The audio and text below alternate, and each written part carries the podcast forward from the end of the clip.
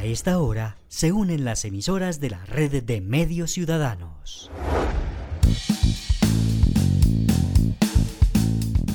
Entérate Eje, la radiorevista informativa con los hechos, actividades y personajes propios de nuestra región. Entérate Eje, un programa de la red de medios ciudadanos. Hola, ¿qué tal? ¿Cómo están? ¿Cómo les va? Qué bueno saludarlos, un placer estar con ustedes nuevamente aquí muy puntual a esta misma hora y por esta misma frecuencia en el dial para llevarles toda esa variedad de información en Entera Eje. Además que hoy es un programa especial ya que es el último de esta temporada 2023. Arranca este fin de semana la novena al Niño Dios, la novena de Aguinaldo, otra de esas tradiciones que están tan arraigadas en nuestra sociedad, en nuestras tradiciones, en, nuestro, en nuestros entornos, ¿no? en nuestra familia. Se disfruta compartiendo con los vecinos, con los familiares, con los compañeros de trabajo, estas novenas de Aguinaldo. Como les digo, soy Héctor Castro junto a Olga Cecilia Franco. Les presentamos la edición número 217, la última de este 2023 de Entérate Eje. Bienvenidos. Hola Héctor, ¿qué tal? Un saludo muy especial para usted y para todos los oyentes que a esta hora están conectados con Entérate Eje. Me alegra mucho poder compartir con ustedes en este espacio donde tendremos toda la información, las noticias, lo que acontece en nuestra región para que ustedes estén bien enterados y al tanto de lo que sucede. Felices fiestas decembrinas y expresándoles nuestros mejores deseos y que el niño Jesús les traiga mucho amor, paz y prosperidad. Desde el municipio de Aguadas y propiamente desde la emisora Inmaculada FM Stereo, les estoy saludando. Pendientes y muy atentos. Estos son los temas que tendremos en la emisión de hoy. Bienvenidos. Hoy en Entérate Eje. En tres meses se espera la entrega de la autopista Pacífico 3, anunció la concesión. El ministro de Salud anunció la entrega de importantes recursos para los hospitales y centros de salud de Caldas. El ministro también visitó el Hospital Departamental Santa Sofía, donde se comprometió a recursos para su modernización. Familias migrantes reciben en esta Navidad mercados. Mucho cuidado con el cambio climático en la región y el país aprobada la hoja de ruta para la cultura en el Quindío. Risaralda mejoró sus indicadores en disminuir la pobreza multidimensional. Niños y niñas del Quindío tuvieron la oportunidad de conocer el funcionamiento de la robótica. Confa en Caldas oferta el subsidio de desempleo. ¿Sabías que hay desiertos en los que ha caído nieve y que hay dos países a los que no llega la Coca-Cola? Además, nuestras habituales secciones de Manizales como Vamos, la música, lo que pasa en los municipios, noticias al cierre, mucha variedad. Hoy aquí, en esta edición, la última de 2023 de Entérate. En nuestra entrevista de hoy, dialogamos con el gobernador electo de Caldas, Henry Gutiérrez. Es un gusto para nosotros poderles compartir toda la información hasta ahora. Bienvenidos a la edición 217 de Entérate Eje. Actualidad en Entérate Eje. En este momento damos inicio a nuestro programa con la información más destacada en la región para esta semana. Hola, muchísimas gracias y a todos los amables oyentes de nuestro hermoso eje cafetero. Un abrazo gigante en esta época de Navidad, de villancicos, de novenas. Mil gracias por estar con nosotros y por permitirnos llegar hasta sus hogares. Por la red de medios ciudadanos, escuchan Entérate Eje. Superados, cuantiosas inversiones, reducción de la accidentalidad y muertes, iniciativas productivas en las zonas intervenidas, mejoramiento de accesos para algunos municipios, son entre otras las acciones que informó el gerente de la concesión Pacífico 3, Santiago Pérez, al anunciar que en tres meses se espera tener listas las cinco unidades funcionales que le corresponden al proyecto. El reto fue un reto social.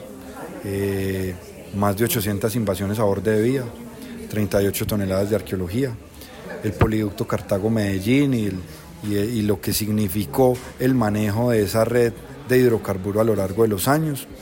Otro reto muy importante es que no tenemos un corredor alterno, un corredor alterno por donde desviar el tráfico. Eso generó el malestar de los famosos paraisigas y de las demoras en el tránsito de nuestro corredor, porque digamos que confluían de alguna manera, eh, interferían dos necesidades, la necesidad del usuario de transitar y la necesidad del proyecto de realizar la construcción. Yo creo que esos fueron los retos grandes, otros retos imprevistos, COVID, paro nacional, ola invernal. Yo creo que esos también fueron factores que en algún momento eh, afectaron, afectaron las condiciones eh, inicialmente pensadas para poder culminar el proyecto. ¿Qué novedades y recomendaciones le podemos dar a los viajeros en esta época de fin de año para quienes van a transitar hacia Medellín o hacia Manizales o el eje cafetero en general?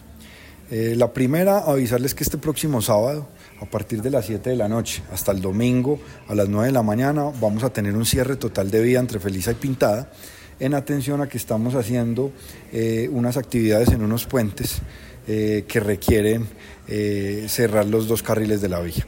Entonces es eso, para que programen el viaje antes de esa hora, del sábado a las 7 de la noche o después del domingo a las 9 de la mañana.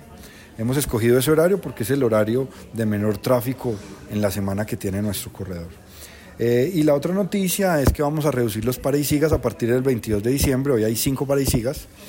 Eh, quedarán tres paraisigas ubicados en los lugares que le mencionaba ahora donde estamos construyendo las obras. Es decir, en el sector de Pipintá, en el sector de Marmato y en el sector de La Boca.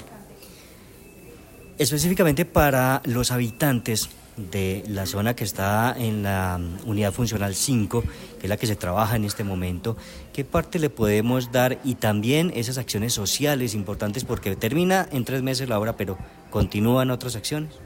Sí, la gente solo ve la vía, eh, digamos que hemos tenido que gestionar 800, 750 predios. Eh, hay una gestión predial, hay una gestión catastral importante. Desde el punto de vista social se han compensado y se le ha cambiado, digamos que la forma de vida casi que al, yo diría que por lo menos al 97% de esas personas eh, denominadas mejoratarias.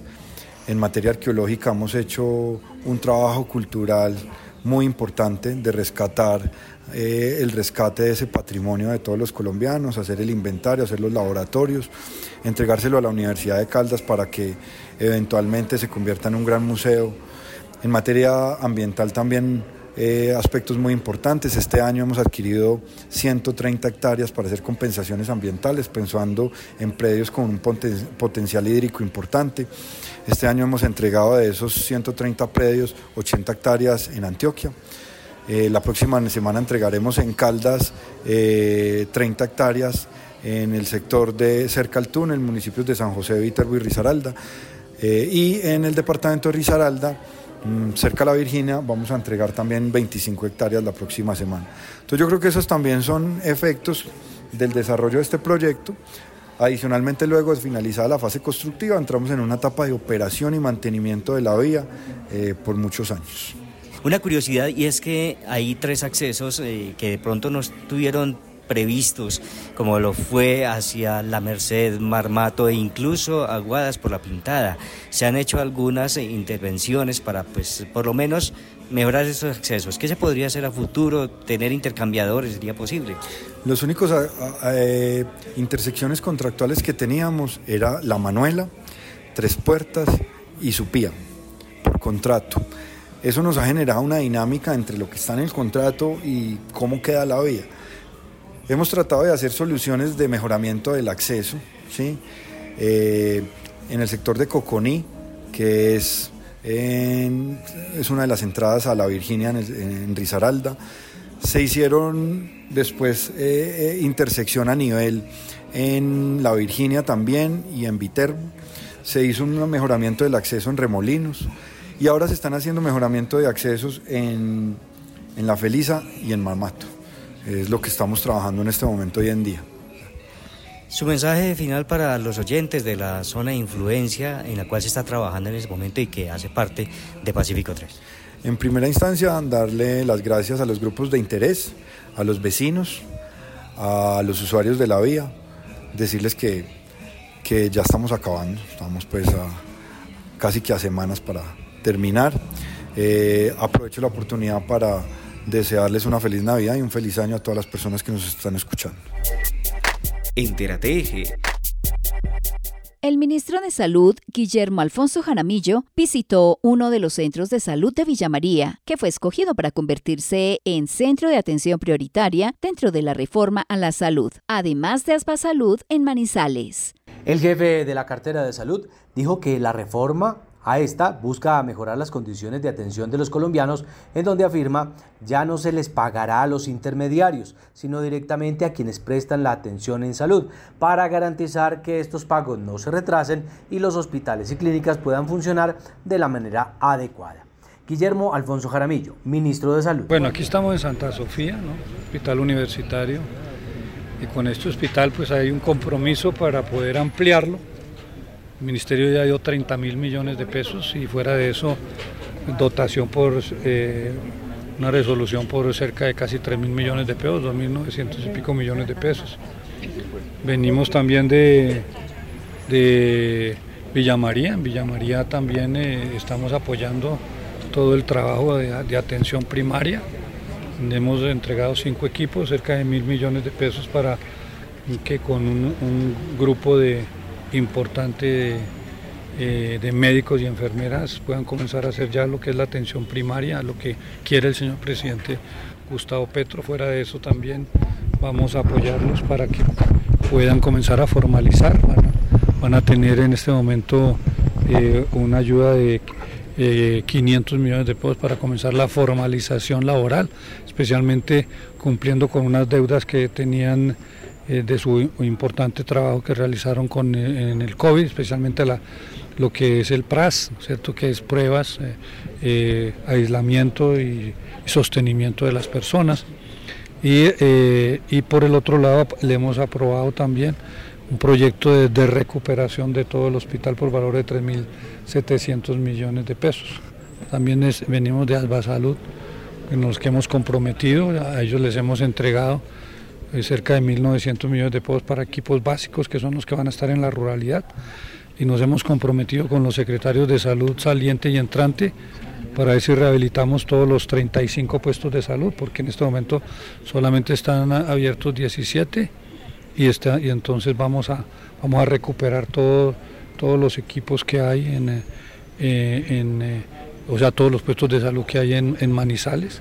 Tenemos que llegar a las veredas, a los corregimientos eh, qué es lo que han hecho las ciudades. Las ciudades, al no ser un negocio de la salud, esos puestos de salud no son rentables, entonces los cierran. Nosotros vamos a abrirlos porque para el gobierno no es la salud no es un negocio sino un derecho y por eso estamos trabajando con, en el tema de las reformas para que entonces eh, haya subsidio a la oferta. Estos son CAPS, los centros de atención primaria son CAPS, son centros de atención que ya existen.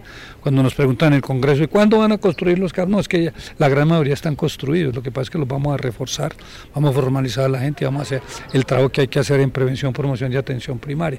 Entonces, comprometemos a, que eh, en el corto plazo los 35 puestos de salud que funcionaban con anterioridad en Manizales queden funcionando. Ya entregamos ocho equipos, dos mil millones de pesos van a llegar a partir de enero para que comiencen a, actuar un, grupo muy importante de personas. Eh, cerca de, de 70, vamos a reforzar más esos equipos porque se necesitan para Manizales. Esos son equipos que van a funcionar todo el año para hacer la prevención, la promoción y la atención primaria. Y creo que pues nos tocará que hacer un, esfuerzo grande porque recuperar todos sus puestos de salud y mejorar los que ya están, yo creo que pueden ser por encima de, de los 15 mil o 20 mil millones de pesos, pero estamos dispuestos a apoyarlo porque esa es la esencia de la reforma del señor presidente Petro. Y a nivel nacional, también hemos eh, y además también ya hemos eh, aprobado para ciertos eh, sectores como La Dorada, Neira, Chinchiná, otros otros municipios también lo hemos apoyado por recursos por los próximos tres meses de 8 mil millones de pesos, pero eso hay que multiplicarlos por, por, por tres, o sea, usted multiplica 4 por 8, 32, 30 mil millones de pesos para esos equipos y vamos a seguir ampliando eso en, en Caldas, especialmente en las zonas rurales y en, y en los barrios marginados de las eh, ciudades grandes eh, como Manizales y otras aquí, Dorada, Chinchina y otras ciudades. ¿no es cierto? Entonces, ese es el trabajo y estamos iniciando ya la formalización. Pero venimos acá con Santa Sofía, este es un proyecto grande, pero eh, ya tenemos los recursos de ahora y el año entrante le vamos a, inyectar recursos y estamos seguros que con el señor gobernador electo, con el saliente que también estaba interesado, que está acá, vamos a hacer realidad la necesidad de que este hospital sea el hospital que necesita Manizales y lo que nosotros también queremos. La salud pública está por encima de los negocios, la salud pública de todos los colombianos está en un derecho fundamental que reza en la Constitución y en las leyes y eso es lo que vamos a hacer a, trabajar con los alcaldes de Caldas y con, especialmente con el alcalde elegido, como lo hemos venido haciendo con el alcalde que, con el gobernador que ya, eh, perdón, con el gobernador elegido y con el gobernador que ya anteriormente eh, estaba eh, aquí gobernando. Y por supuesto, con los gerentes y vamos a buscar pues lograr solucionar muchos de los problemas de salud que, que tiene el departamento. Una de las visitas era para el Hospital Departamental Santa Sofía de Caldas, en donde se ratificaron los recursos comprometidos por el Gobierno Nacional desde la administración anterior con el objetivo de modernizarlo. Este es un proyecto de más de 120 mil millones de pesos que busca volver a este centro hospitalario más eficiente y con mejores y modernos espacios que buscan, con ello, brindar una atención más adecuada para todos los usuarios del departamento. Carlos Alberto Piedraíta, gerente del Hospital Santa Sofía de Caldas. Cerca de 66 mil millones de pesos, de los cuales ya se giraron 30 mil. La tarea es que el próximo año giren los otros 36 mil que faltan por parte del Ministerio. Santa Sofía ya cuenta con 50 mil. El señor gobernador electo, el doctor Henry Gutiérrez, ya se comprometió con los 99 mil que faltan.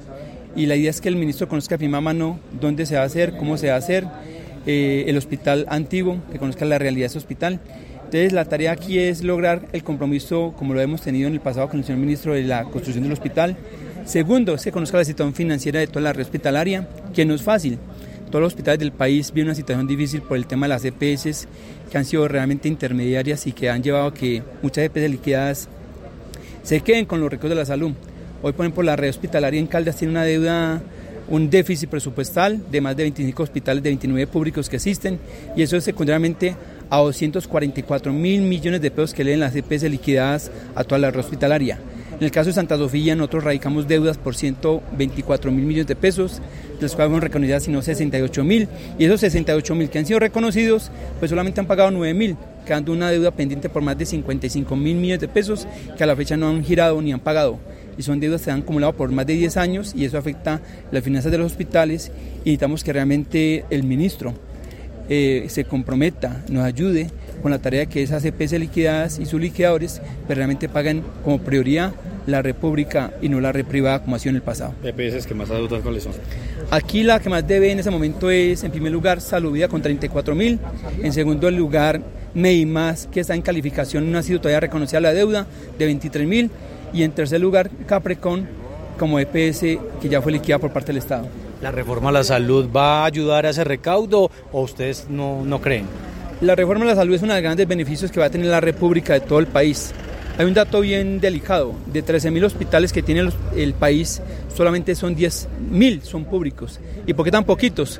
Porque poco a poco el sistema, la LICIEN, por 30 años, lo que ha conllevado esa liquidación de hospitales, a quiebra de hospitales y a fortalecer la red privada por la integración vertical que tiene muchas EPS. O sea que sí, ha sido un negocio y los hospitales públicos pues se van a beneficiar con la reforma. ¿Y por qué se va a beneficiar?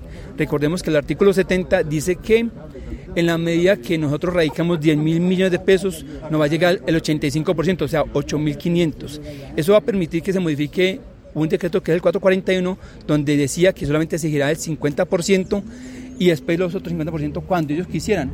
Hoy con ese artículo va a permitir que de entrada, cuando yo radique la cuenta, me llegue al 85% y va a permitir un mejor flujo de recursos y que los hospitales no tengan déficit presupuestal. Eh, la reforma de Santa Sofía, ¿cuánto va a tardar eh, ese proceso? y bueno, usted ya nos dijo los recursos. Eh, la idea es que en el momento que se licite y se adjudique, se moraría cuatro años la construcción totalmente del hospital que cuesta 215 mil millones de pesos, que se haría en tres fases. La fase 1 corresponde al tema del edificio número 1, corresponde a lo que es urgencias, a lo que es quirófanos, a lo que es administración y dos salas y dos pisos de hospitalización. El edificio número 2 consistiría en todo lo que es cuidados intermedios, cuidados críticos o UCI, pediatría, hospitalización y también sería el corazón propiamente de todos los equipos y mantenimiento y operación del hospital. Y el edificio 3 es lo que llamamos hoy consulta externa con el centro cardiovascular. Desde la administración departamental se realizó la entrega de mercados a las familias migrantes que por esta época se encuentran en Risaralda. Sensible a las necesidades de los más vulnerables, el gobernador entregó mil mercados para que las familias migrantes y retornadas radicadas en Risaralda tengan alimentos en esta Navidad. Bueno será que también se entreguen a las familias vulnerables colombianas. Víctor Manuel Tamayo, gobernador de Risaralda. Y por eso hoy estamos acá de alguna manera expresándole nuestra solidaridad. A mí me molesta demasiado cuando tratan de discriminar a los venezolanos. Porque es que los venezolanos son hermanos nuestros. Tienen corazón y tienen alma como la tenemos nosotros. Y lo que no podemos en la vida es ser ingratos. Y lo digo por experiencia propia. Yo tuve un tío que se llamaba Carlos Vargas. Y Carlos Vargas hace muchos años, como miles de colombianos, cuando la situación estaba mal y Venezuela estaba bien, se fueron a Venezuela, les dieron trabajo, los atendieron bien. ¿Por qué no vamos a hacer nosotros lo mismo aquí? Pero lo que yo quiero decir es, Aquí tiene que haber gratitud, porque cuando Venezuela estuvo bien, y ojalá que vuelva a estar bien, y ojalá que superen esa situación tan difícil,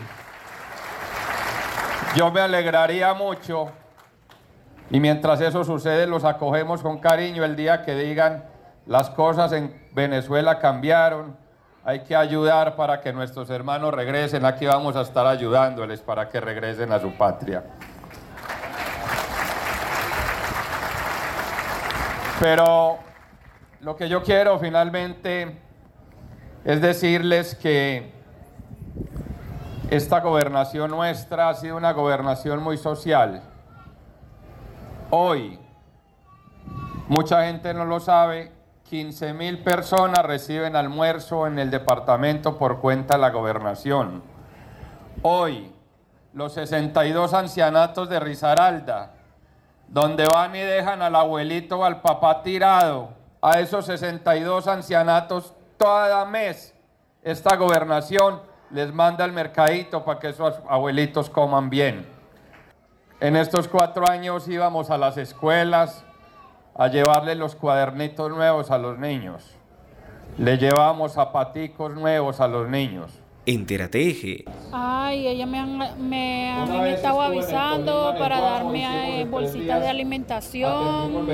Estuve también en una jornada donde mi hijo estaba bajo de peso y le mandaron un complemento de nutrición de unos sobres que lo hicieron alimentarse mejor y este bueno ellos me han atendido en la salud también me ha ido muy bien tengo una niña que me convulsiona y pues gracias a Dios pues me le dan el, medicamento. Ay que muchas gracias que mi Dios me lo bendiga que en realidad en mi casa no tenemos nada que comer y por eso estamos hoy estamos demasiado contentos con él por brindarnos esa ayuda porque mi esposo no ha podido trabajar porque tiene una hernia, entonces gracias a esas ayudas que él nos da, pues nos ayudan a alimentarnos diario en el hogar. Entérate Eje. El fenómeno del niño se encuentra presente en la región y las altas temperaturas pueden ser causantes no solamente de enfermedades en la piel, sino de incendios forestales que pueden llegar a afectar comunidades enteras. Debido al incendio forestal que se presentó el fin de semana anterior en el Parque Nacional Natural Los Nevados, desde la Jefatura de Atención y Prevención de Desastres de Caldas realizaron algunas recomendaciones para que nos cuidemos de esta temporada de calores altos y tener en cuenta el no realizar fogatas ni nada que atente contra nosotros y el medio ambiente. Germán Alonso Páez, jefe de la Unidad de Atención y Prevención de Riesgos de Caldas. Un llamado a todos los caldenses en este fenómeno del niño que inicia eh, el IDEA nos está planteando que hacia el mes de marzo eh, vamos a tener eh, temporada seca, altas temperaturas, la reducción de, de las lluvias va a ser sobre el 40%, entonces muy atentos en, la parte de seguridad de las personas, hidratación, humectación de la piel.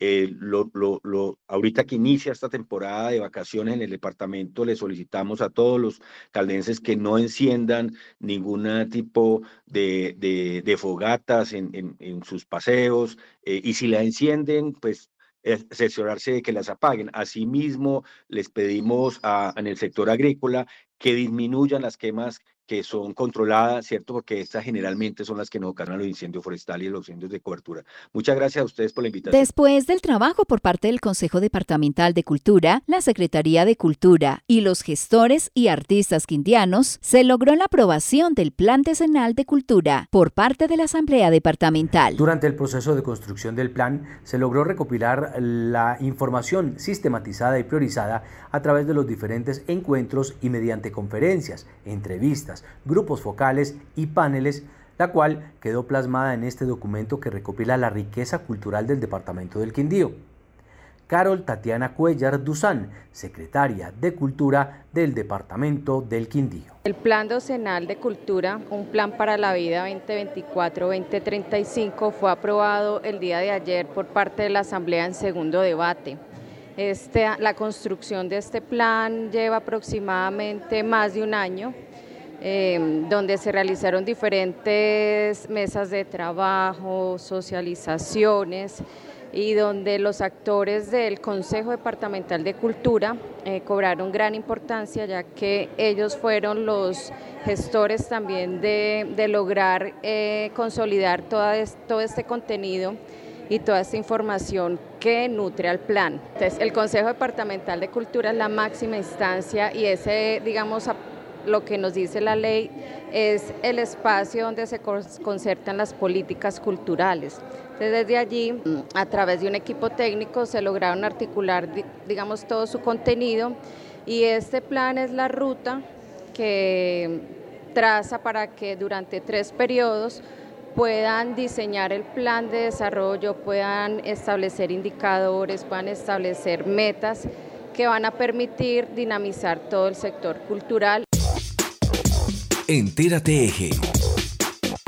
En este último periodo, las autoridades de Risaralda trabajaron para disminuir los índices de pobreza multidimensional que abarca varios frentes de las familias de la región y con los que se podrán determinar su estabilidad desde varios frentes familiares, laborales y sociales. Como cierre del año 2023, entidades que integran el Consejo de Política Social se reunieron para realizar la última sesión de esta vigencia y evaluar indicadores de pobreza multidimensional recuperación nutricional, violencia de género y aprobación de la Ruta Integral de Atención a la Primera Infancia RIA, con lo que se determinó que se ha mejorado en este aspecto y que las familias han tenido mejor acceso a todos estos espacios.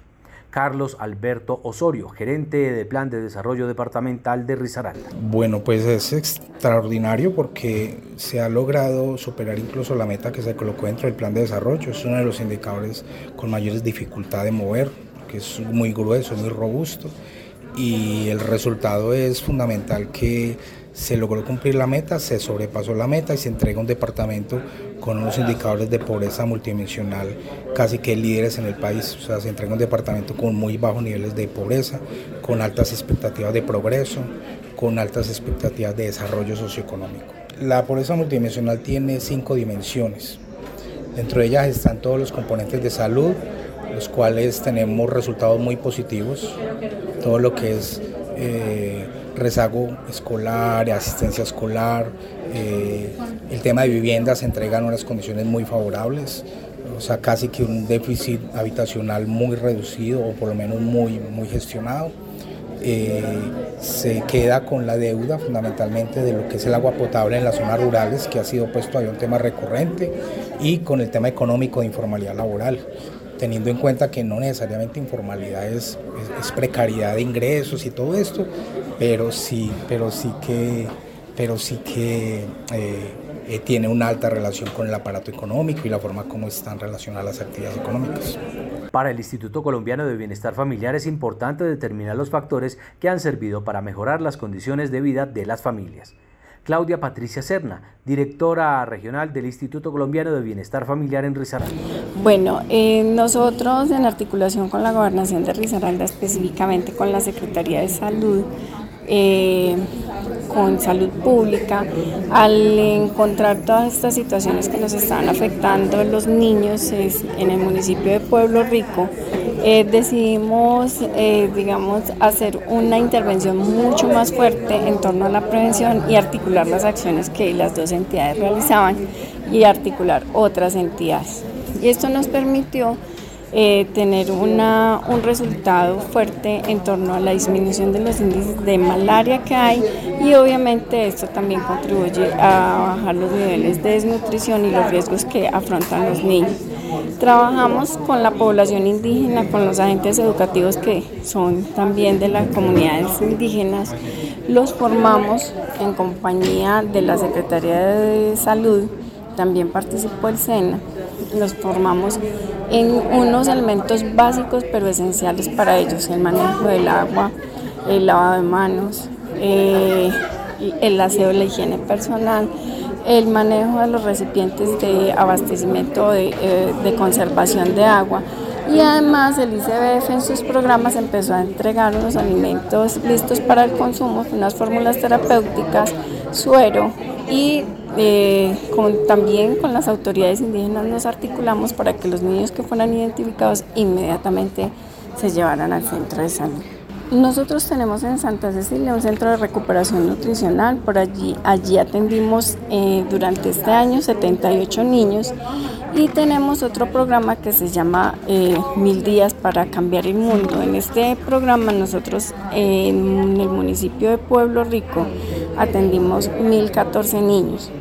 Y en otro programa que tenemos que es de búsquedas activas atendimos 2116. Todos estos tres programas nos permiten identificar situaciones de riesgo o en el centro de recuperación nutricional ya los niños que tienen la situación nutricional que los afecta y ahí empezamos a atenderlos eh, para recuperarlos nutricionalmente. Entérate Alrededor de 30 niños pudieron capacitarse y tener un acercamiento con la robótica educativa, uno de los grandes pilares de la Secretaría TIC. Esta actividad se realizó en el Salón Antonio Valencia del Centro Departamental y se dividió en dos jornadas en la que se buscó que los pequeños se acercaran a ese mundo que hace parte de la actualidad tecnológica del mundo. Esta capacitación fue de gran aprendizaje para los niños y niñas una jornada llena de diversión y de nuevos conocimientos donde se pudo mostrar la importancia de las nuevas tecnologías para la educación de estas generaciones. Estela Olivero, coordinadora de los semilleros de robótica educativa de la Gobernación del Quindío. Bueno, estamos en una actividad de sensibilización hacia la robótica que brinda la Secretaría TIC desde el programa de creativos digitales y robótica educativa ofrecido para los hijos eh, e hijas de los funcionarios y contratistas de la Gobernación del Quindío. En la jornada de la mañana tuvimos la, la fortuna de recibir unos unos 15 niños y ahora para la tarde están programados también otros 12 niños para realizar esta actividad. La participación ha sido fantástica porque muchos niños apenas esta es su primera vez que tienen un contacto con la, con la robótica y han quedado pues deseosos de que, la, de que esta actividad se repita. La Caja de Compensación Familiar de Caldas hace el llamado para que las personas que no tienen trabajo o se quedaron sin él, para que se postulen para el subsidio de desempleo. Postúlate al seguro de desempleo, que es un apoyo para generar bienestar a las personas desempleadas y al mismo tiempo le brinda acompañamiento y guía para poder mirar su perfil laboral. De esta manera, ayudarlos a definir su ruta en este campo. Además, Confa tiene una bolsa de empleo con la que puede ayudarle para ubicarse en este mercado laboral. Ángela Consuelo Montes Aristizábal, jefe de Confa en cuanto a postulación de subsidios de desempleo. El mecanismo de protección al cesante de CONFA invita a todas las personas que se encuentren cesantes y que hayan estado afiliadas como mínimo un año en los últimos tres años a esta caja de compensación para que se postulen al subsidio al desempleo. Allí recibirán acompañamiento desde la agencia de empleo para la postulación a vacantes, capacitación para la reinserción laboral de acuerdo con las necesidades del sector productivo y quienes eh, tengan o hayan eh, tenido eh, antes de quedar cesantes en categorías A y B recibirán una transferencia por valor de 1.5 salarios mínimos de forma decreciente por cuatro pagos, es decir, en el primero un pago del 40%, en el segundo del 30%, en el tercero del 20% y en el cuarto del 10% y adicional recibirán aportes a los sistemas de salud y pensión. Esperamos eh, que puedan aplicar a este subsidio. Para ello pueden acercarse a las instalaciones del mecanismo de protección al cesante ubicados en el Centro Empresarial Capitalia, en la carrera 23 6239, segundo piso. Pueden postularse desde las 7 y media de la mañana a las 12 del día y de 2 a 4 de la tarde. Los esperamos. El gobernador electo de Caldas ha venido dando a conocer algunas de sus colaboradores para el inicio del periodo de gobierno. Aquí el diálogo con el mandatario, hablamos con él sobre ese tema y sobre el mensaje que le entrega a los habitantes del departamento. Pues en diálogo con el gobernador electo nos contó algunas cosas como el proceso de empalme, las reuniones a las que ha asistido, pero también el mensaje en esta época importante para todos los caldenses. Eh, yo he estado en el empalme en la licorera de Caldas en tres sesiones, largas de cuatro, cinco, seis horas, eh, conociendo a fondo pues, nuestra industria licorera, que es la empresa eh, eh, demostrar del departamento de Caldas. Ya he estado recibiendo los informes de las distintas comisiones y subcomisiones. Eh, estamos en eso, estamos en eso, nos ha ido bien, es una dura labor, pero estamos al frente de ese tema. ¿Nuevos nombramientos, gobernador? No hay, no hay, estamos, estamos entrevistando, estamos, eso esa es otra, otra labor que ha sido minuciosa. En este momento estamos entrevistando las personas eh, que podrían estar al frente de la Dirección Territorial de Salud de Caldas. Hemos entrevistado a dos personas, mañana entrevistaremos la tercera. Estamos en eso, estamos, eh, eh, nos faltan algunas entidades descentralizadas. Mm, hay cositas por, por, por, ajustar todavía. Tenemos tiempo afortunadamente. ¿Cómo ve el departamento precisamente en este proceso de empalme? ¿Cómo ha visto todo? Bien, te cuento que el informe, por ejemplo, de la Secretaría de Hacienda es halagüeño. Sabemos que tenemos unas deudas, pero también tenemos una capacidad de endeudamiento. Ha sido un manejo juicioso de las finanzas del, departamento. Y no hemos encontrado temas espinosos en las secretarías que hemos revisado hasta ahora. Sí, sabemos que pueden haber problemas. Eh, eh, lógicamente las subcomisiones hacen las preguntas y, la gente del gobierno vuelve y nos responde. Estamos en ese tema, pero, pero, pero en general hay un panorama de, armonía en, la licorera. Hemos visto que eh, eh, hay reparitos, hay cosas que, que no están 100% de ninguna entidad está 100%, pero, pero hemos estado eh, a gusto con, con, lo que hemos encontrado en los empalmes. ¿Qué mensaje le puede dar usted a los caldenses y más en esta época? Sí, no, pues es, es época de Navidad, es época de unión, es época de amor, es época de, de familia, ¿sí? Yo, por ejemplo, hoy estoy de plácemes, yo tengo hoy, después de mucho tiempo, a mis tres hijos en mi casa, yo tengo unos hijos médicos en España que vinieron hoy porque se gradúa mi tercer hijo, médico también, y se me lo van a llevar a España. Pero bueno, eh, esto es época de familia, ¿qué más que eso? Y es época de amor y de perdón. Y, simplemente decir a los caldenses que esta gobernación es una gobernación de puertas abiertas, eh, que va a gobernar para todos los caldenses, que vamos a intentar hacer las cosas lo mejor posible del mundo. Ese es un compromiso de todos y cada uno de nuestros secretarios, que sean personas abiertas, sociales. Con los diputados de, la bancada ya hemos hablado y les hemos dicho eh, eh, que todos los proyectos que se presenten por parte de ellos de nosotros tienen que beneficiar a un grupo o a toda la población caldense o a un pueblo eh, eh, que sean proyectos de ordenanza y ordenanzas en beneficio de todo Caldas. Y le he dicho a, mi grupo de, colaboradores que si en algún momento hacemos cosas eh, involuntariamente que, en las cuales nos apartemos de esa ruta que hemos tratado, de esa ruta social, de servicio, de, honradez, de, de, transparencia, que me llamen la atención y, y, recapitularemos. Es una gobernación abierta para todos los caldenses y para todos los caldenses gobernaremos. En Entérate Eje ¿Sabías que? ¿Sabías que? ¿Sabías que? Hoy, en ¿Sabías qué? Les contamos algunos datos curiosos del mundo, como los desiertos donde también cae nieve y los países a los que no llega la bebida más popular del mundo. Y les contamos algunos datos curiosos. Por ejemplo, ¿sabías que en el desierto del Sahara se han presentado en algunos momentos de la vida nevadas? Se sabe que los desiertos tienen muy pocas precipitaciones. Si estas lluvias son escasas, ¿no serían las nevadas aún más raras? Pues bien, lo imposible ocurrió en 2018 y el desierto del Sahara se cubrió de un manto de nieve blanca. Sin embargo, esta nieve solo duró un día antes de derretirse bajo el cálido sol. Les contamos que la Coca-Cola no llega a todos los países del planeta.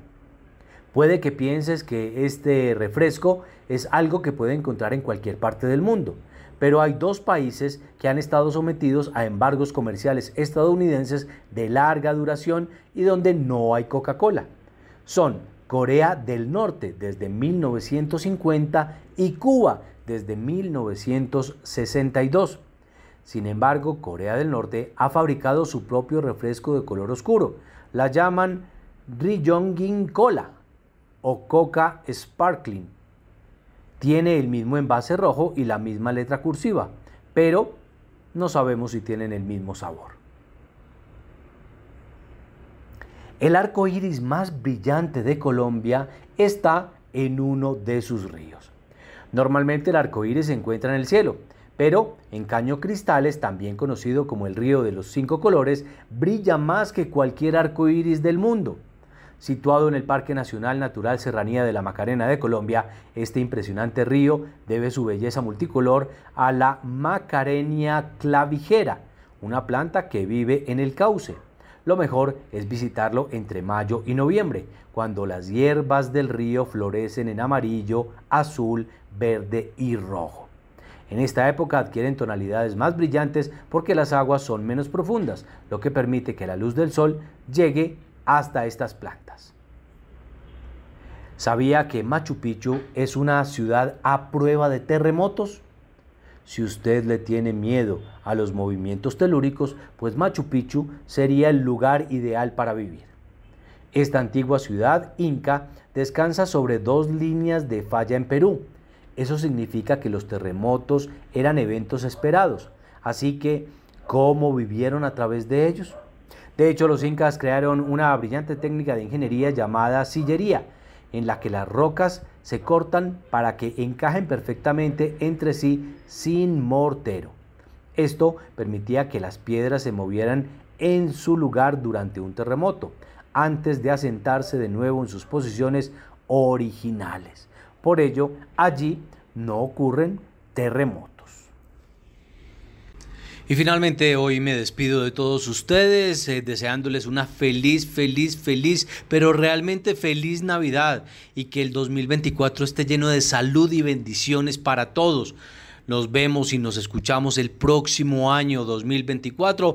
Por ahora nos vamos a un descanso durante este resto de año y principio del próximo año, pero los esperamos con el corazón abierto, Dios quiera, en el 2024. Entérate Eje. Ahora, como cada ocho días, damos paso al equipo de Manizales ¿Cómo vamos? y su sección en Entérate Eje. 10 años aportando al análisis de la calidad de vida en el territorio. Esta semana te contamos sobre los grupos que ejercen alta influencia en las decisiones de jueces y fiscales según los manizaleños. Según nuestra encuesta de percepción ciudadana de Manizales 2022, 7 de cada 10 manizaleños manifestaron durante el año pasado que las personas con poder o dinero o las empresas tenían alta influencia en las decisiones de jueces y fiscales. Los niveles socioeconómicos 5 y 6 ratificaron esta afirmación con un 82,3%. En contraste, los habitantes del área rural de Manizales expresaron que el grupo que ejercía mayor influencia fueron los narcotraficantes con un 54,4%. 10 años aportando al análisis de la calidad de vida en el territorio. Ya regresamos, hay más información, más cosas para contarles en Entérate.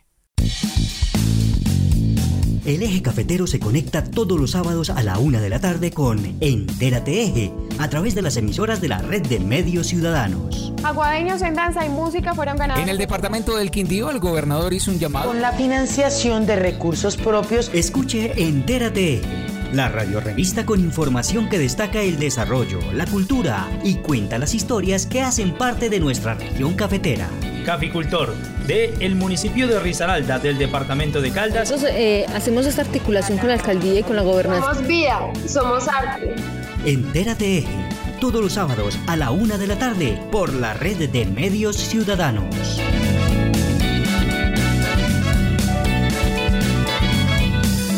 Celebra este fin de año con el Raspa Navidón Millonario, donde la suerte te puede convertir en un verdadero millonario. Son más de 500 millones en premios, tienes 6 oportunidades de ganar. Además, tienes premios en instante con el bono navideño. Juega el 30 de diciembre, cómpralo por solo 12 mil pesos en los puntos de venta Su Suerte. Aplican condiciones y restricciones. Usuario de la vía La Feliz a la Pintada, tenga en cuenta.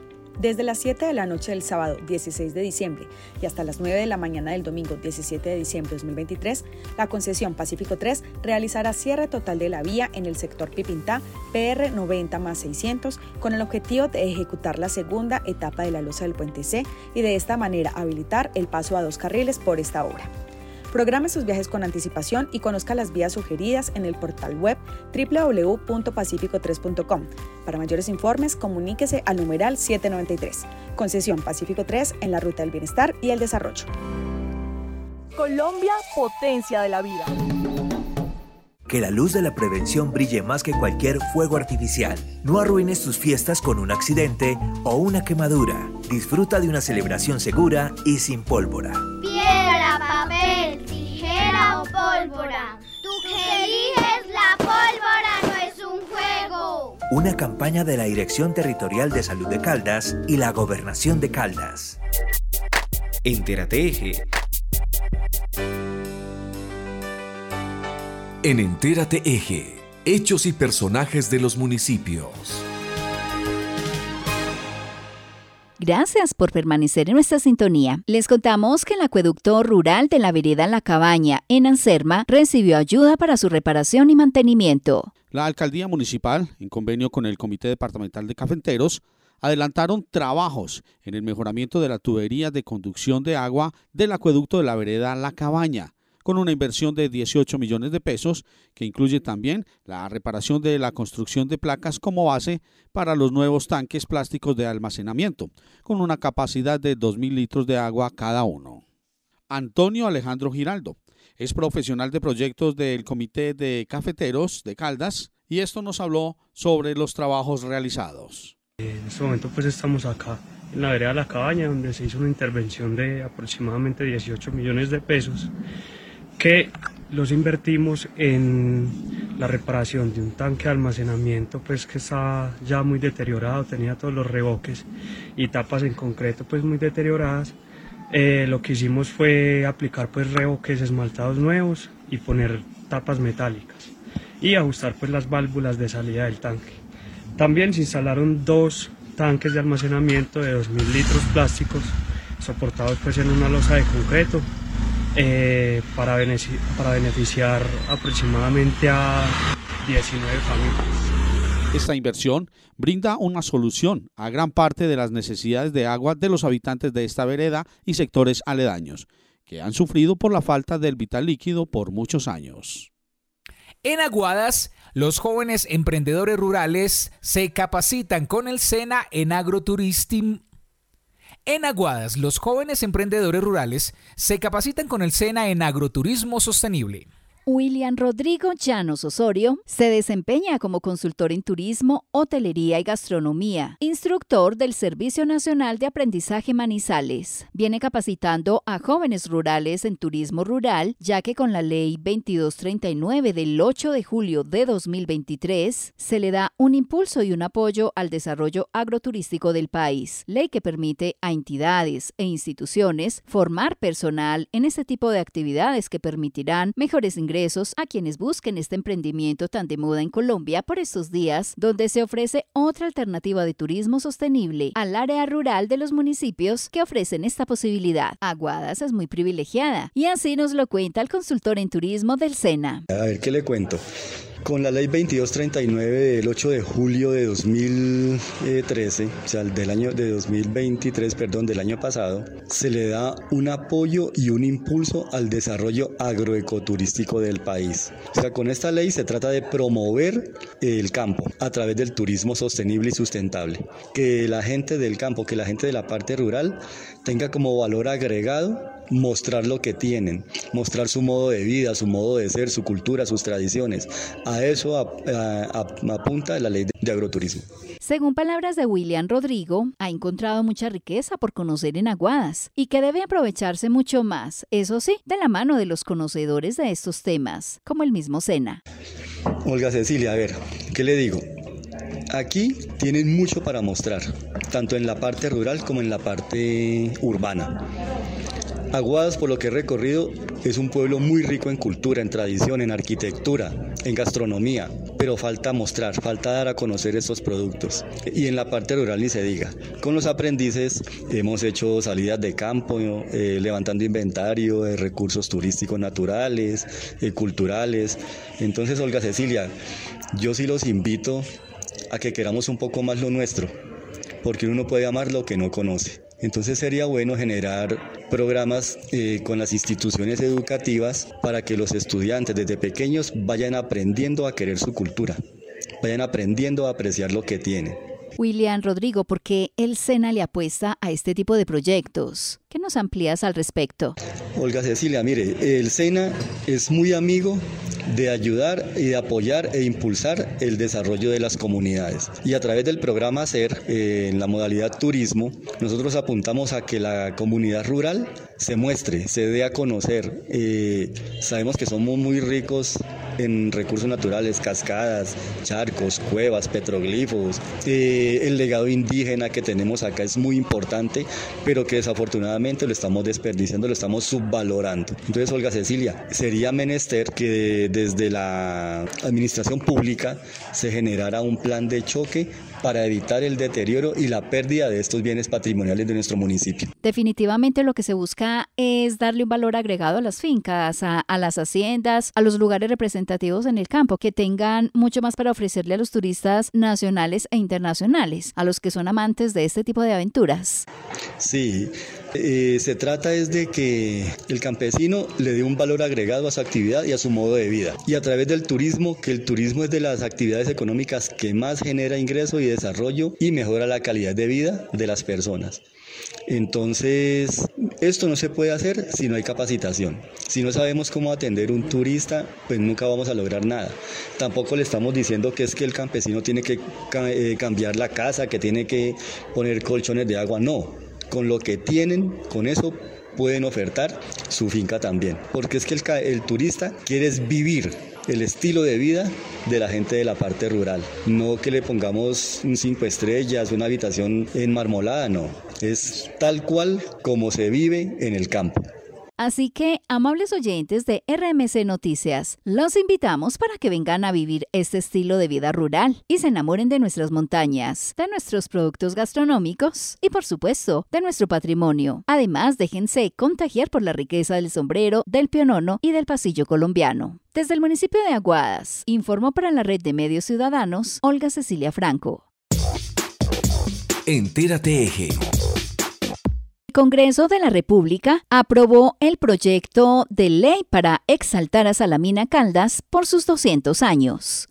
El Congreso de la República aprobó de manera unánime el proyecto de ley presentado por el senador caldense Guido Echeverry Piedraíta, que busca conmemorar los 200 años de la fundación del municipio de Salamina. Este proyecto, acogido con entusiasmo por los congresistas de Caldas, fue respaldado en su cuarto y último debate en la plenaria de la Cámara de Representantes.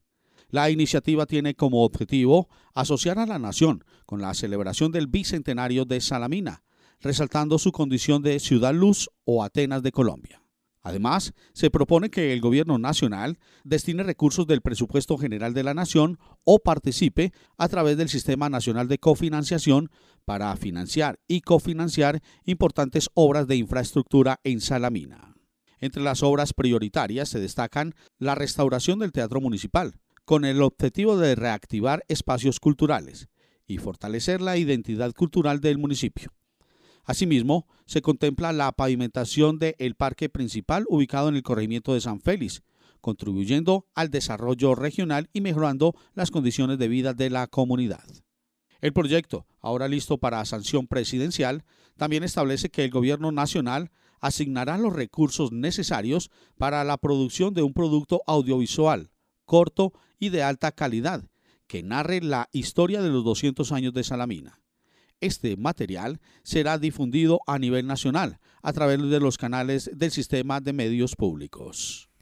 Este fin de semana se realizará en la comunidad de Guamal, en Supía, el Carnaval Negroide. El próximo domingo, Guamal, en Supía, se luce con la celebración de su tradicional Carnaval Negroide, en los cuales se disfrutará de buena música, actividades lúdico-culturales y muestras gastronómicas.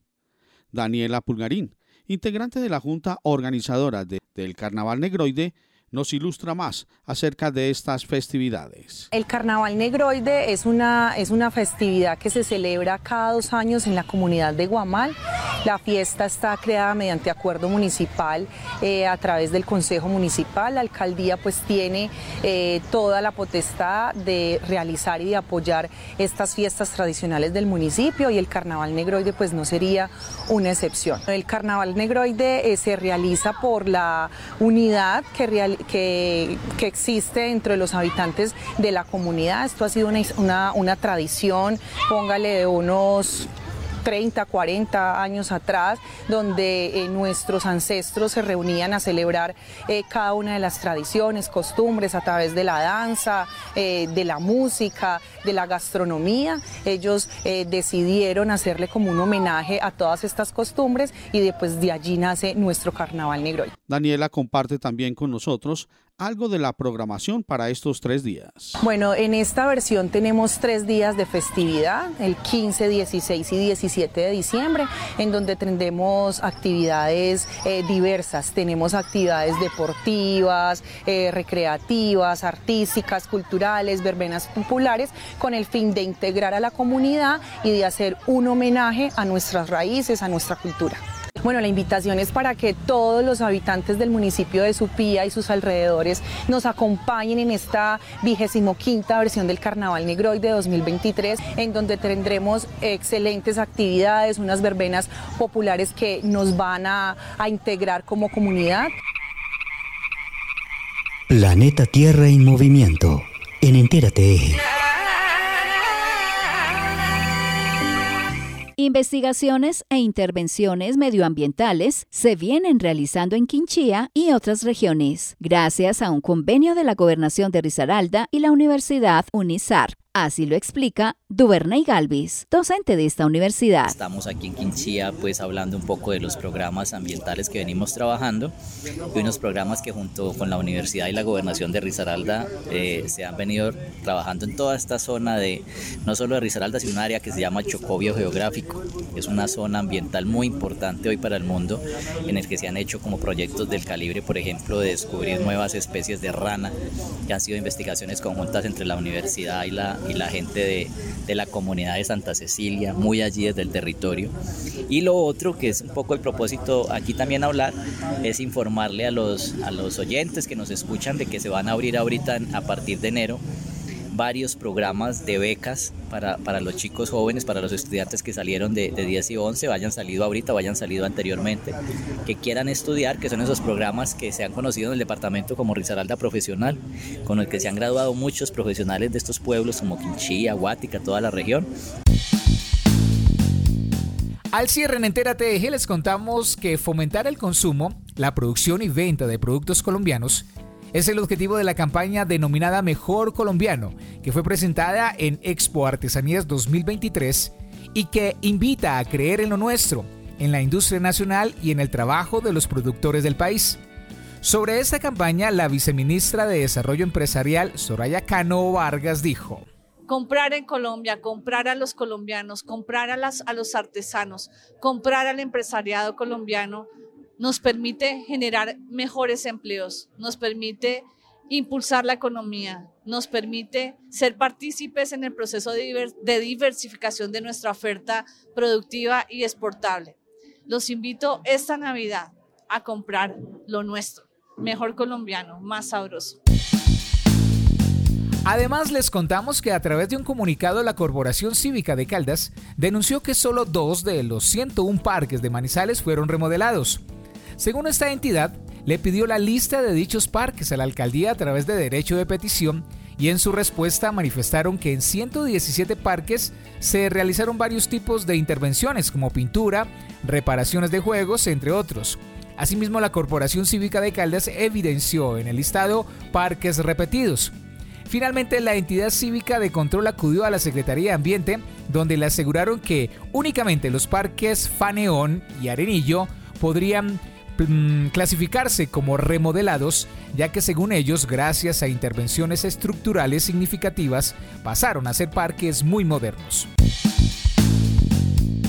La emisión de hoy llegó a ustedes a través de las emisoras Anserma Stereo, Brisa FM, Conexión 100 Radio en Manizales, Inmaculada FM Stereo, Mirador Stereo en Chinchiná, Dorada Stereo, Pensilvania Stereo, Angular Stereo de Palestina, Paisaje Stereo en Belalcázar, Quimbaya Stereo, Alcala FM en el norte del valle, Armonía Stereo en Salamina, La Campeona Stereo de Samaná, Azúcar Stereo en La Virginia, Quinchía Stereo, Radio Cóndor de la Universidad Autónoma de Manizales, Manizales, UMFM 101.2 de la Universidad de Manizales, Viterbo Estéreo y Voces FM en Manzanares. También nos puede escuchar en cualquier momento en las plataformas digitales Spotify, Anchor, Google Podcast, Apple Music, Radio Public, brisafm.net e inmaculadafm.com. Nos despedimos deseándoles una muy feliz Navidad. Agradecerles como siempre la sintonía que nos han regalado durante toda esta temporada 2023 a todo el equipo de nuestras emisoras. Por supuesto, desearles a ellos, a sus familias, una feliz Navidad y un venturoso 2024. De nuestra parte, pues esperamos que nos volvamos a encontrar el próximo año aquí en este mismo espacio que nuestras radios de todo el eje cafetero y norte del departamento del Valle nos permitan llegar a ustedes junto a mi compañera. Eh, esperamos, mm, Olga Cecilia y yo, Héctor Castro, desearles una feliz Navidad y un próspero año. Hasta pronto. Esperamos que nos acompañen en el 2024 desde mediados de enero para que sigamos compartiendo la variada información de nuestro hermoso eje cafetero. Estuvimos con ustedes en la edición Héctor Freddy Castaño, la coordinación general Luz Adriana López, en la presentación Héctor Castro y quien les habla Olga Cecilia Franco. La dirección general es de John Jairo Herrera Sánchez. Hasta una próxima oportunidad y felices fiestas decembrinas. Entérate Eje, la radiorevista informativa con los hechos, actividades y personajes propios de nuestra región. Entérate Eje, un programa de la Red de Medios Ciudadanos.